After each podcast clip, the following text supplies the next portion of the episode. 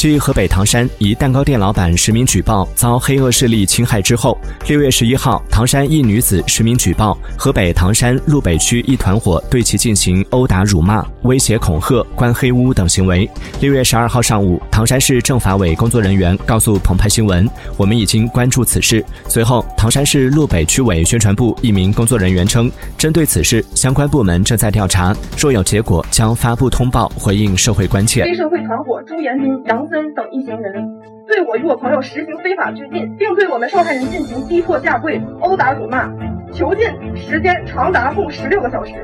年轻不认错误，知道吗？一出现这种事儿，这屋没有监控。